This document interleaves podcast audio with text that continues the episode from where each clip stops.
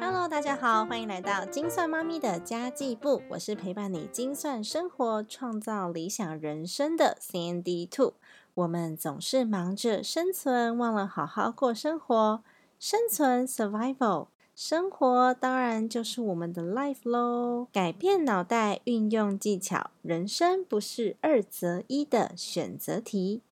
在上一集的节目当中，我们讲到了爱冒险的老爸带着全家人到世界探险生活，以及夫妻教育孩子的分配。其实就我所知，Ryan 一家人的冒险程度就是那种看到有便宜的机票，我买了就飞，然后带着小朋友住的也不是饭店哦，他们都是住民宿或者是 Airbnb，就是走那种背包客的路线，所以小朋友的配合度也要非常高，适应能力也需要很强。像欧洲有的时候，你知道那种试出的机票很便宜，几百块就可以买得到，所以他们都是立刻看到就立刻抓住机会就出。去旅行了，那这样子的小朋友呢，该如何去规范他？什么样子的家庭教养方式可以让这种好动会玩的孩子也能够体贴乖巧呢？这一集我们就再一次请到我们的 Ryan 来分享喽。最近在看那个小朋友脑内开发的书，他就有讲到说，其实小朋友在动的时候，他需要培养很多的能力，然后是从脑干这边开始做开发的。我举例爬高好了，我也是去找一个就是大脑开发的老师，就是在做那个小朋友的职能治疗的老师，他是跟我讲说，他在爬高或者他在做一些危险动作的时候，他需要有空间概念，而且他需要专注，他才不会摔倒。他需要知道逻辑，他知道一我手要抓哪里，二要抓哪里，三要抓哪里，四要抓哪里，那全部都在开发他大脑里面的逻辑。所以他如果动得够，他以后的专注力其实是会更强的，是大致上是这样子来的。嗯，对，没错，没错。所以才会有说动得够的孩子才静得下来。那你们其实也给小朋友很多静态活动，我我妹好像都让他们读书吧，是不是？他们很爱看书，对，所以你就会发现，这就这这些运动量很大的孩子，你让他静下来的时候，他可以专注的时间是比较长的。动得够的孩子，他是可以更容易专注的，嗯，然后反而是太静态的小朋友，他要去他要去动是比较难一些的。对，那也是一直让我孩子活动，是因为我跟那个大脑开发的老师，就是职能治疗师有聊过嘛。现在的孩子为什么，嗯，这叫过动症？以前过动症可能十个孩子才会有一个，现在十个孩子里面有三个孩子过动症，就是因为在城市里面的孩子都动不够，所以要带他们去多跑跑，然后爬高什么的。那你们是怎么样给孩子一些静态活动？因为他们动的已经很多了啊，那静态活动呢，还是需要一些学习吧。他们他们做很多静态活动啊，像是阅读，他们两个都很喜欢阅读，因为故事书都很有趣，对，然后可以发挥他们的想象力，嗯，然后他们喜欢画画，他们画画的内容呢，基本上就是故事书里面的内容，或是他们有看了几部卡通的内容，或者是。啊，我们生活发生的事情，比如说上个月那个 SpaceX，它发射太空梭到到到月球上嘛，所以我们就在观赏这个直播。所以他们有一阵那一段期间就在画，就在画太空梭，然后就在画那种呃呃火箭发射的状况啊等等，或者做出来的剪纸也是剪这些东西。嗯哼。然后他们也喜欢劳作，他们喜欢玩乐高积木。所以他们这些这些做的东西呢，都会跟我们啊那个期间生活上发生的事情，或是读的故事书有相关。所以你们也会带他去观察周遭的事物。你们基本上不把他们当小孩嘛，就让他跟大人一样，就像你看火箭发射一样，带着他们，然后对，然后告诉他们这世界上发生什么事。对，没错，就是因为这是一个很好，因为世界上在发生的事情，就是很好的一个机会教育。对对。那他们其实，在英国其实每天大概是七点半到八点就会去睡觉。嗯。但是那一天因为是 SpaceX 的发射是到英国晚上九点嘛，所以我们就特地让他晚睡，然后再跟我们一起准备看那个倒数发射的。哇，好棒哦！其实这样也可以引发他们的好奇心哎。对他们就会对这些事情都很好奇，包括对外太空是什么，嗯，然后地球，我们在地球为什么我们看不到我们在转，就是他们会，他们会诱发他们很多很多的问题，嗯，所以就会造成我们更多的困扰，因为我们要开始 慢慢的回答这些问题，在小朋友的成长当中，自己也学习很多，想说，嗯。这个问题我好像不会，像我儿子有时候也会问我一些单字，爸爸妈妈这个怎么念？我想说这是什么？现在 他认一些动物嘛，然后有的时候那个动物很难，像食蚁兽啊、地鼠啊，然后还有一些我都不知道怎么念的动物，你更不要说它的英文单字是什么，很难。真的真的。所以我们也是。所以这时候教学相长，要赶快。对啊，我们就要赶快查 Google 嘛，对不对？所以你下次很难回，你也很难回答说，他说我不知道，因为他会跟你说，那你可以查 Google 啊。我儿子是很会说你查 Google，但是就会一直问同样的问题，这是什么？这是什么？这是怎么？然后问到你回答出来为止。然后有的时候你可能会需要用 N 种方式回答，因为他听不懂，我就尝试用各式各样的语言，然后各式各样的说法来解释。让他可以只问这是什么，就代表他懂了。没错，你要把很虚拟的东西要具象化。对，然后用很简单的例子去举给他听。嗯，这对爸爸妈妈来说是一种考验。爸爸妈妈的言建构能力 也是可以在当中培养的。真的，真的。哎，那你们家小朋友其实也很皮呀，他们会，他们会。做错事吗？或者是你怎么处罚他们？在行为上面的规范有没有这些东西？嗯，我们家庭生活其实应该不算是规范啦，但是呢，我们还是会去要求他们比几个比较重要的，比如说说话礼貌，对，这很重然后跟对，还有勇于表达他们自己，嗯，然后自己去。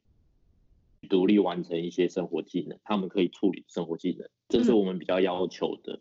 嗯，然后说话礼貌，我们就要一直靠不断的提醒啊，要说请，要说谢谢。对，所以呢，像像那个小屁孩现在就很会很会说话，他都会说 “Princess 妈妈，你可以帮我拿水吗？” 然后通常这句话一出来的时候，妈妈无法拒绝啊。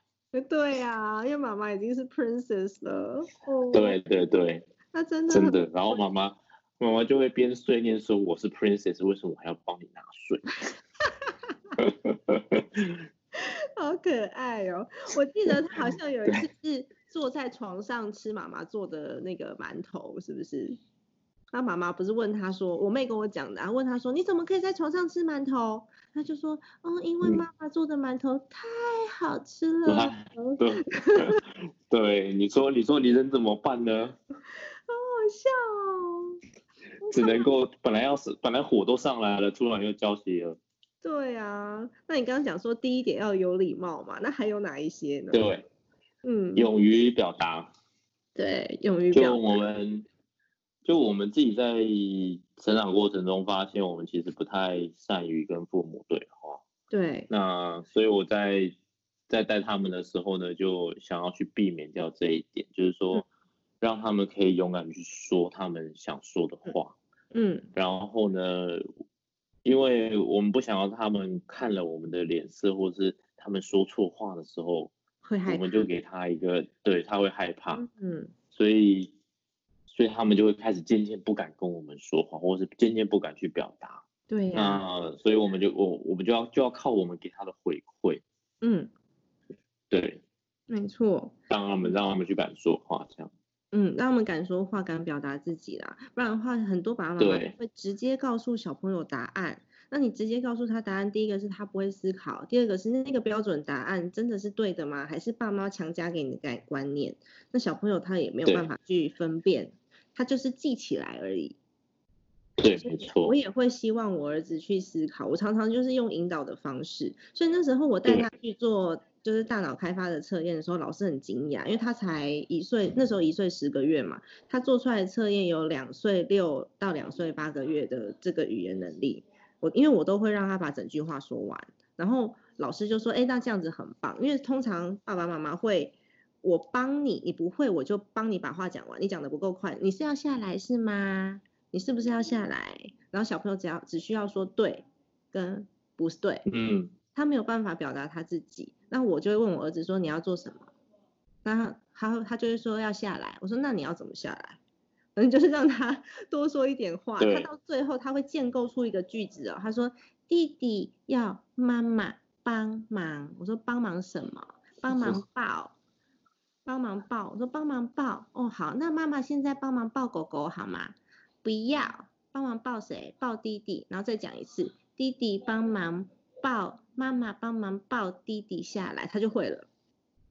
对，真的，但很很多人会觉得这很闹，为什么你要这样弄一个小孩呢？为什么你，为啊不就直接把他抱下来就好了吗？你干嘛弄得这么复杂？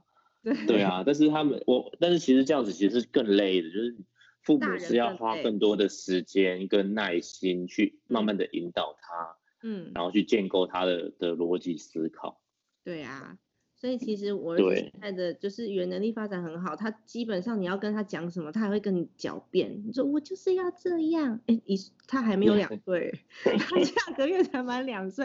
我想说，那我之后要怎么跟他沟通啊？这孩子真的，就自己挖出来的洞要自己去 补，就蛮有。你要花更多的，你要花更多的耐心去慢慢的跟他沟通，蛮有成就感的。那你们还是你们会处罚他们吗？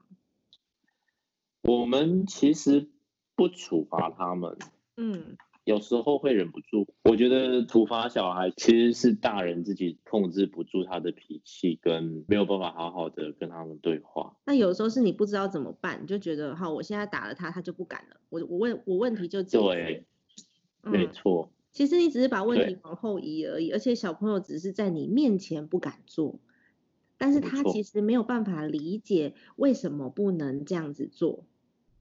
他只是为了不要被打，所以不做。没错，他就是怕。对，最重要的是要让他理解为什么不可以。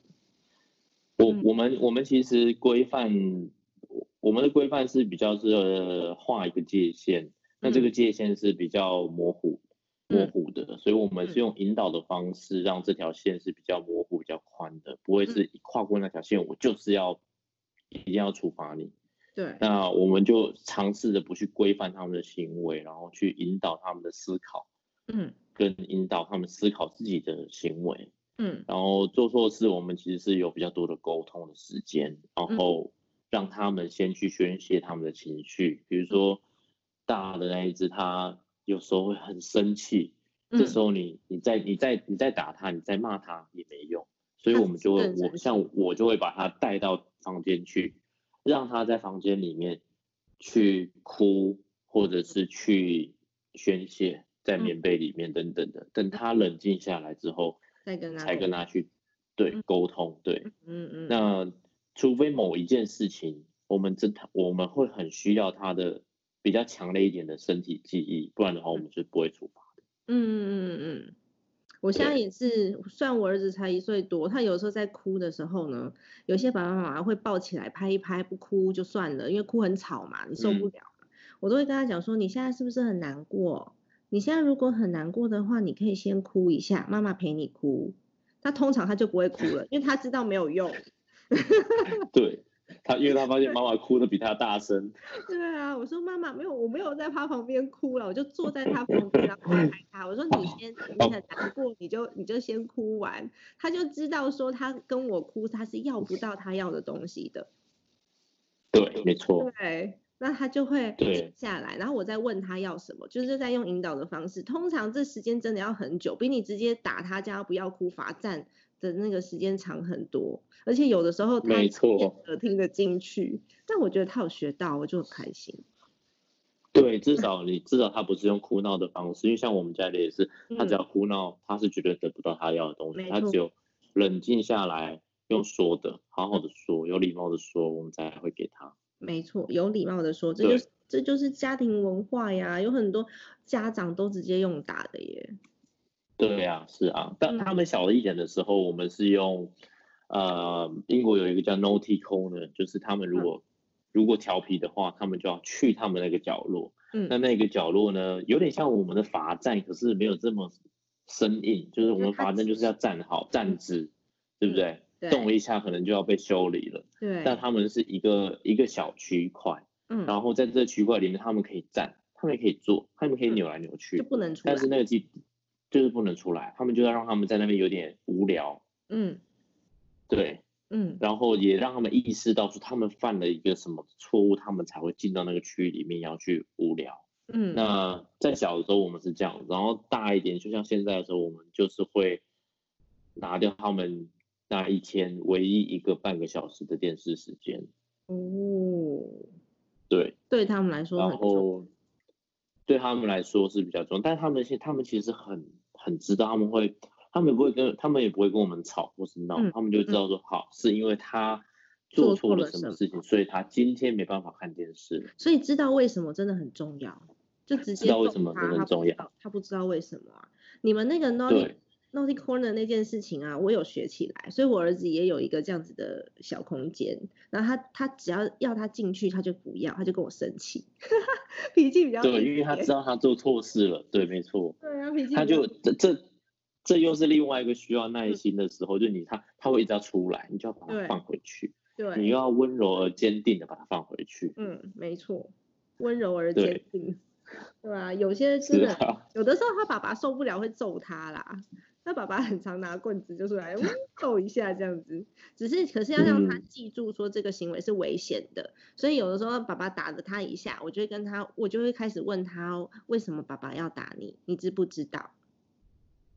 嗯，然后稍微对啊，然后我说爸爸是因为怕你蹦蹦跌倒流血，所以爸爸才爸爸才打你。那你下次可以不要这样子嘛，让他去想，才会才不会让他觉得爸爸很讨厌，爸爸为什么要打我？那他爸爸其实都是警告性的这样挥一下而已，不是真的，也不是真的打。对，嗯，像像我们家小的，前因为他已经戒尿布已经。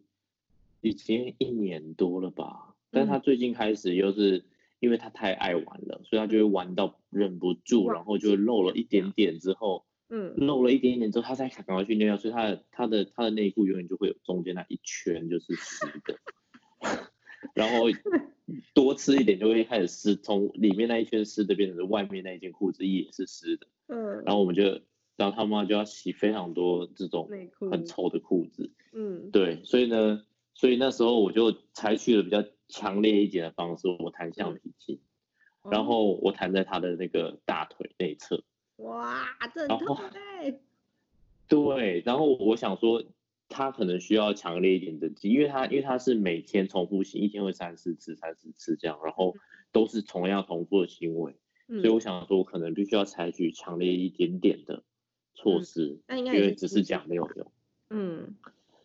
对，但是呢，他对他来说，因为那个地方就是比较细皮嫩肉，比较敏感一点，对他他的记忆就非常深刻，然后他就会就是你会在无意中，其实这个只有持续了两三天，然后后来就发现这个不也既然这样子也没用，就代表说他可能真的在过一个过渡期，嗯，然后我就不做这件事情了，因为我也有发现说他开始会会怕橡皮筋，会怕我。嗯，所以就赶快把这个行为又再拿掉。这是然后呢，负面一些的。对对对对对，然后然后呢，你也会发现说他在比如说有朋友来家里的时候，他们会说爸爸很凶哦，嗯，他会拿橡皮筋弹你尿尿哦。什么时候变弹尿尿了？明明就没有。还有弹你大腿哦，而且我跟你说，他会把你吊起来哦，多糟了！你被污化了。对，我被我被污名化了，而且而且就就就因为这样子，所以他们的想象力再发挥下去，变成说，嗯嗯呃，你你其实做的事情是没有那么严重，但是他们会无限放大，在他们的心里面，他们他们不是故意去乱说话，是是故意。去夸张这件事，但是他们心里面想法会是这样子，就是一个小种子种在那边，然后已经对他们造成有一点点伤害了。对，开始去讲故事啊，去想象它。对，就像我从来没有把他们吊起来过呀，就是我就说，因为那时候我们在家里面，我不是说弄了一个垂降的绳子嘛，然后我帮买了他们的攀岩的吊，小朋友的攀岩的吊带，所以他们就在玩垂降，所以他们就会站到椅子上面去，然后沿着那个绳子，然后用确保器这些东西让自己放下来。嗯，然后呢，我就有一次就开玩笑就说了一次，我说，如我就说，我就说，你你在那那的话，我就把你吊起来。他就记得了，在那边，他就记得了。我就你就在那个上面罚站。嗯。他就记得了，以后变成说，变成是我会把他吊起来。对，但是他们其实玩那个垂降玩的非常的开心，他们他们知道那个绳子就是让他们去玩水，这样，他们就会嗯一直不断的上去下来上去下来这样。嗯，是安全的呀。对，但但是就是没想到就是，嗯，一点点的处罚会对他们有这么大的一个影响。还有一点，我记得，因为你很喜欢户外运动。但是我妹呢，她是环保达人。你们会带着小朋友做环保？因为我记得我妹从以前开始，她就会捐款，定期捐款给一些什么呃树啊、森林的保育啊，或者是海洋的保育，他很喜欢做这种事情。你们有带小朋友去做类似像环保的，还是说你们生活当中是怎么样教给他们这样的概念？呃，我们其实自己是我们两个人都非常注重环保啦，就是。能够重复使用的东西，我们绝对一直重复使用，用到它用它烂掉为止，我们才会丢掉。对。然后对，那像像我们在户外运动的时候，有一个叫做 LNT，叫做 Leave No Trace 啊，台湾翻叫无痕山林，就是你去到了一个地方，离开的时候，那个地方要要看起来是你从来没有去过那个地方，嗯，没有任何你的痕迹。我自己其实再把它扩大，变成是整个人生都应该是要有这个 LNT 的概念。你要让你自己的存在是最小化，对这个呃地球是造成最低的冲冲击的。嗯，但只要有我们的存在，基本上这件事情是很难发生的。对呀，所以我们只能够去去去减少我们在塑化东西的上面的使用。嗯，然后我们不喝瓶装水。嗯。对，我们一定出门会自备水瓶，然后所有的能够回收回收的东西，我们就会把它拿来回收。他们还是很爱喝瓶装水，嗯，那我不知道为什么瓶装水对他们来说，它就是像饮料一样，就是放着放到水瓶里面的水，他们就非常的新鲜，非常的特别，嗯。可是呢，他们就开始他们会知道说，这个保特瓶会会到海里面，然后嗯，有非常多。这种垃圾会造成海洋生物的危害。嗯，你们给他看影片吗？我们给他看书，他有在讲说这些这些地球上面的垃圾要怎么去要怎么回收，然后它会造成什么样的灾害。嗯，然后对，可能是可能是海龟会吃到橡皮筋啊，或是啊吸管，我们不会让它只对对吸管的，我们不会让它去看到这个呃这个这么血淋淋的影片，但是呢。是用另外一种方式，用说的跟跟他们说。嗯，老大应该比如说教这部分吧，因为他非常有同情心。其实其实小的也是，只是小的现在还在有点比较似懂非懂一点，但是至少他们他已经知，他已经直视直觉的反应说这个要回收。那他我们也会带着他们一起去做回收这个这个工作。那在英国其实不太简不太容易，因为英国人不太回不太做回收的。真的吗？哦，我以为我以为英国人会很重视回收，哎，很重视环保。没有，他们没有，他们他们在环保这一方面，就是回收这一方面的意识，可能大概是十五年前的台湾吧，就是嗯嗯嗯，垃圾垃圾垃圾不太分类，他们有要分类的的盒子，但是他们的呃玻璃瓶跟塑胶容器是放在一起的。哦，OK，对，呃，玻璃瓶、塑胶容器跟铁铝罐这些全部放在一起的。嗯嗯嗯嗯，他们其实是不能够一起回收的。对，没错，但他们就是后面再来去处理啦，就不太不太一样的方式。然后小朋友出门也都是自己带那个环保的吸管嘛，杯子啊，吸管。我们在那边倒是不太会用到环保吸管，因为那边比较难买到珍珠奶茶。这种手摇杯，对，所以我们杯子我们是带环保杯，对。嗯，我自己带环保吸管是因为小朋友还小，有的时候去买一个什么豆浆啊、牛奶给他喝，他如果自己手拿的不稳，坐在婴儿车上面就会洒出来，所以我都还是带那种环保。嗯，然后我在英国就是因为喝喝喝东西的文化不太一样，嗯，那通常外面会买来喝的只有咖啡，这种是小孩不能喝的，嗯，然后要么如果是，但是他们还还不错是他们如果去咖啡店，小朋友会有，我们是喝 cappuccino，他们是喝 baby chino，哦 baby chino，对他们叫 baby chino，所以你只要跟店家说我要一杯 baby chino，他就会给你。呃，冷牛奶或热牛奶，但是他们上面还会帮他们打奶泡哦。啊，好好玩哦。对他们就是从小就让我们去感受一样的文化，就他们是一个小小大人的感觉。所以他们也是用一样的杯子，只是比较小这样子吗？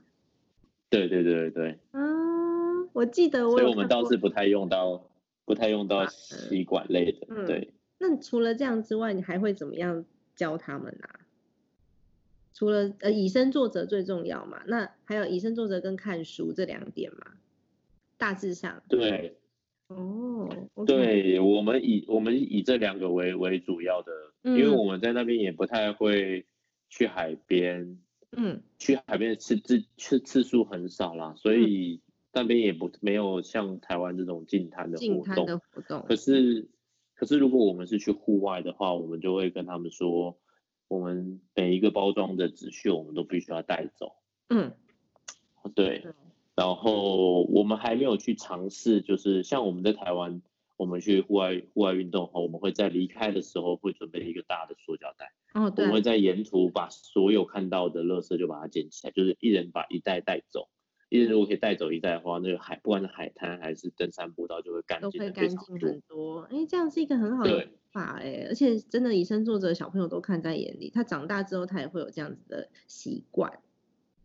对呀，对呀。那在英国的的户外，他们维持的还蛮好的，就大家有蛮蛮有这个概念，你不会在上面看到看到这些垃圾。嗯，哎，那你其实你跟我妹两个刚刚有讲到，就是个性上面也差蛮多的嘛。你们在教养上面会不会有冲突啊？如果有冲突的话，你要怎么达成共识？我们当然会啊，我们就必须要一直不断达到中间的平衡。那其实我是比较，呃，比较随性一点点。那除非他们会让他们在产生自己重大的伤害，这种我们会严厉的解解释，然后去禁止。那我太太呢，她。她是在道德标准上哈是非常高，我就没有什么道德标准，她的道德标准非常高。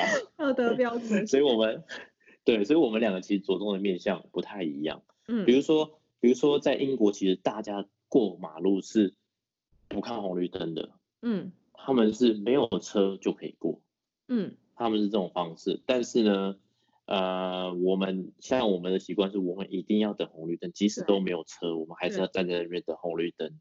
嗯，不管是淋着雨还是晒太阳，对，那那那我太太也就是发按照这个按照这个原则在在做的。嗯，那我的话呢，就会因为我们还是要教导他比较正确一点观念，我们也不希望他出去的时候认为说没有车我就赶快跑过去，结果他们是没注意到，所以我就要我就会这种事情我就按照他的标准来去做。嗯，对，因为我们毕竟我们着重的面向其实都。是不同，但是其实也没有什么对错，我觉得也是要不断的沟通。然后我的话就让安全的范范围内让他们去尝试，嗯，然后我也尊重他去用高的标道德标准来去教导他们，嗯，除非是比我们还是有冲突，比如说在性教育这上这上面，嗯嗯，这么小的小朋友他们就要开始接受性教育，可是像像像我老婆她是。学校没有教，但是他们在这时候就开始认识自己的身体，认识到其他人的身体跟他不一样。嗯，那或是认识到我们的身体，嗯，因为他毕竟他对，因为他会他会对妈妈的胸部，然后我的生殖器都会都会看到，也都会有不一样的反应。那嗯，他我太太的标准就是认为说他不应该在这时候教他们，嗯，他是比较。不一样的方式，那我的方式是，我们就应该要大咧咧的让他们知道，对我们就是不一样。嗯，那其实我也是，不要看我儿子才一岁，刚满十一个月嘛，他我我有时候会跟他一起洗澡了，因为这样比较快，就把他丢在浴缸里面，我自己赶快冲一冲。然后他昨天就问我一个问题，我觉得好难回答哦。对一岁十一个月的人来讲，他就指着我，然后就跟我跟我问我说：“妈妈，鸟鸟小小。”我想说这个问题我怎么回答？嗯，我对，我就跟他讲说，对呀，因为弟弟跟爸爸是男生，妈妈是女生，我只我只会达到这样，后面我就我真的不知道怎么讲。对，真的。他会他会讲话的时候，所以我就在想说，到底什么时候开始我我就不能跟他一起洗澡？虽然说他现在还没两岁，然后问这个问题，我真的蛮尴尬的。我可能跟我妹比较对。比较像，比较接近一点。嗯，觉得我觉得他越不去接触，或者我们越避谈这件事情的时候，他会越好奇。对。那他的好奇如果又不能跟我们讨论的话，他就会去其他地方寻求答案。对，或者是做出错误的解释。嗯，对。那所以，我我会我我的方式比较是，我们应该就要坦荡一点，让他知道，让他看到，然后他们会觉得说，哦。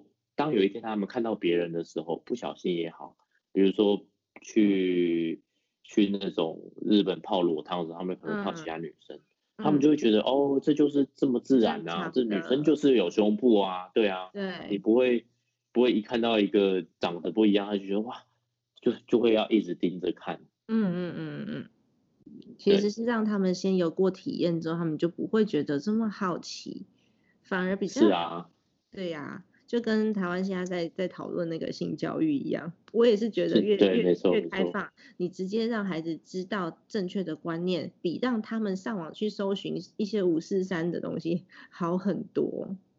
对啊，真的，因为他们自己找的答案不见得是正确的，反而我们就直接告诉他吧。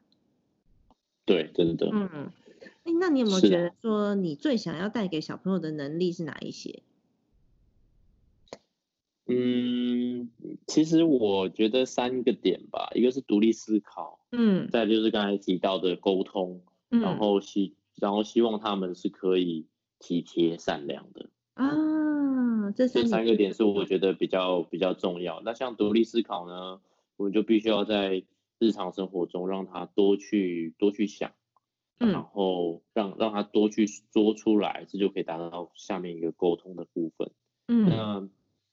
那其实这两就其实独立思考跟沟通就可以带出善良跟体贴来，因为他们开始会知道说站在不同的人去思考立场，然后或者是不站在不同的生物的角度，比如说这个鸟会痛，那像像我像我大儿子他是看到 Discovery 里面的一个。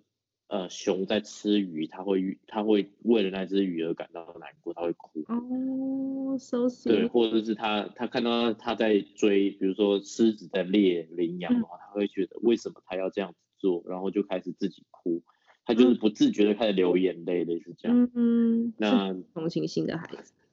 他是很有同情心的孩子，对。对啊，我觉得他们两个真的很棒。什么时候赶快居家隔离完，赶快来找找我快了，快了，找大姨玩。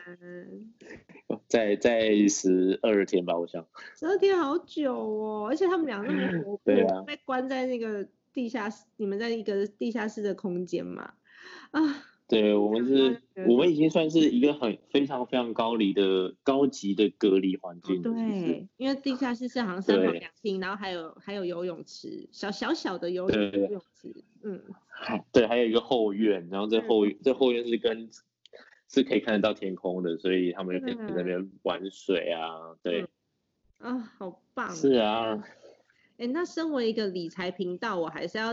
问一下，你养两个小朋友，而且人又在国外，然后你们又常常到处去爬爬照，其实蛮花钱的。其实其实国外有不同的理财方式啦，那其实但其实我觉得跟台湾也大同小异。嗯，我们一样是用一样是会用这个信用卡来做累积回馈，然后每一家超商就四大超市，他们都有自己的会员卡，嗯，然后来去做点数的累积。嗯，那他们他们玩的这种呃理财呢是没有台湾这么丰富的，其实他们比较比较基本一点，就是点数回馈，对，然后不会有这种无限放大或是这种嗯，这种方式其实。那你们自己的家庭家庭理财呢？因为只有你一个人在赚钱啊，那谁管钱？呃，我管钱。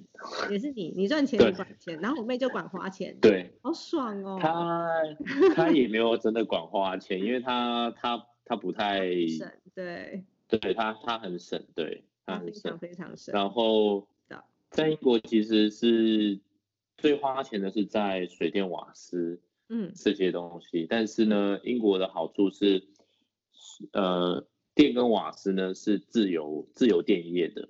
嗯，然后所以你可以不断的去换你的供应商，嗯，那台湾的话怎么换都是一个台电，所以你没有你你没有你没有得选择，嗯，那在英国的话，我们是每一年都会去换，会去找就是当年度最便宜的电，对，这个价差可以差很多，这一年可以差到一万块钱台币的这个电电费跟瓦斯费，对，那英国的英国这费用很贵，它一个月我们是。我们是我们认识家庭里面用电跟瓦斯最省，我们一个月只要付一千八百块左右在电跟瓦斯，那还是但是大多数还是很对，对对啊，但是大多数人是要付到三千多块钱的，嗯，那对，那我们就是达人呐，他可以不开灯就不开灯啊，对，是啊，像小朋友洗澡会会有时候会泡澡嘛，那泡澡的水我们一定是留下来。就从大浴缸里面换到小澡盆去，嗯，然后呢，这个水再拿来冲？冲马桶啊，等等的，嗯嗯因为因为水费真的很贵，嗯，英国水费一个月要付，我们是大概要付两千块钱，以这种使用模式下面还要付两千块钱，台币两千块钱，对台湾的水费都几百块几百块啊，他们在那个水费上面呢，有一半的价格都是收在。费用都是收在那个污水处理，所以两千块里面，你其实只有用一千块的水，但是有一千块钱你要花，你要付等价的污水处理费。嗯，那其实这样蛮合理，对，因为给下一代一个环境啊，不然就。是的。对啊，那我其实我们家也是，就大浴缸洗完之后，通常我把小小朋友就是先先在外面洗一洗，然后冲一冲，再丢进浴缸里面玩水，然后我再用那个水洗。然后我先生也在用那个水洗澡，所以那个水基本上就是干净的。真的？对啊，就干净的，然后它可以拿来刷。我们其实，嗯，我们其实也很想要这样做，但是呢，英国浴室跟台湾浴室不太一样。台湾浴室在外面可以洗澡，对对对，就是在浴缸外面可以洗澡，因为会有排水口。英国的外面是没有的，而且英国浴室外外面没有排水口就算了。我在我在英国其实有去那边念书一个半月嘛。英国的浴室外面是地毯诶，对，没错，很可怕。真的，什么样子的概念会在浴室里面做一个地毯？然后你就只能在浴缸，或是只能在那种对里面洗澡。对他们一定要在浴缸里面站着站着淋浴也好，然后或者是泡澡这样。嗯，对，所以我们就没有办法这样做，我们没办法在里面洗站着洗完澡之后，然后还要因为比较冷嘛，所以。你也不可能让把它放在旁边，然后开始等鱼缸放水。哦，对啊，我们都是先放好水，然后让它在外面洗一洗，然后再把它丢进去。所以里面的水其实是小孩洗过很干净。但是我跟你说，我不知道他有没有在里面偷尿尿。应该是会，应该是会啊。应该是会，所以我不知道洗过。我是觉得，我是觉得下次你可以捞一口来喝看看，或许会有不一样的风风味。其实可以，可以不用这么激进啊。对。相信你来我们家住的时候，我可以把那个我们 我们应该是不要浪费水，能喝就把它喝喝掉吧。反正最后是你老公啊，对不对？你可以再加一点点 进去。对。我妹现在在经营她的蛋糕跟面包的这个事业。她超佛系的，我已经帮她介绍过好多次了。她经营的这个曼城渔夫烘焙坊啊，她的佛系方式大概比英国的佛系防疫还要再更佛系。那你赶快帮他介绍一下，快点，就是让住在英国的朋友都可以加入那个渔夫的。台湾朋友也要加入啊，就是如果你在 FB 搜寻曼城渔夫渔夫烘焙坊的话，就会找到他的。那个粉丝页，嗯，可以充个人气，看看他的创作，他的蛋糕的创作。渔夫烘烘焙坊，对，是吧？曼城渔夫，对，其实应该打曼城渔夫就可以找得到了。你是说 I G 还是 Facebook？呃，Facebook。我妹真的很厉害诶，她做的那个蛋糕的细腻度，而且她都是用给小朋友吃的标准，因为她一开始就是为了给小朋友吃嘛，所以她所有的这个调调调颜色、调色都是用蔬菜汁跟水果天然色粉、天然的色素色粉。对啊，那像英国很爱做糖霜蛋糕，可以做出很多很漂亮的造型，很细腻的造型。但是呢，我们是坚持不做糖霜，因为它做出来又不能吃，然后小朋友又会想要吃很甜的东西。甜很甜。然后我们是把这糖霜改掉，变成是用馒头，嗯，用造型馒头。那这造型馒头，你就可以把这个除了好看好拍照之外，又可爱，你可以把它拿出来再蒸过，就可以变成是早餐。哦。原来，哎，他真的很厉害。我看他做的那个蛋糕的细腻度，还有面包，他还会做一些什么菠萝面包啊、牛角面包啊这些东西。对，这这些其实，在台湾你会听起来好像很稀松平常，对不对？但是在英国，就是很难吃到这种台湾的台湾的味道。那是可以宅配的。它它还有一个最厉害的，就是它的那个呃奶油霜花蛋糕，所以它上面的花是用奶油霜做的。嗯。对，那所以它可以做的很细腻，很像是真的花，好厉害哟！大家可以在那个 FB 专业看到这些照片。FB 叫做曼城渔夫烘焙坊，曼是曼彻斯特的曼，然后城是 City 城市的城，然后渔夫是大智若愚的愚，大智若愚的愚，富是富人的富。哎，你们 IG 上也有？是的，IG 叫做 MCR Fun Home Bakery。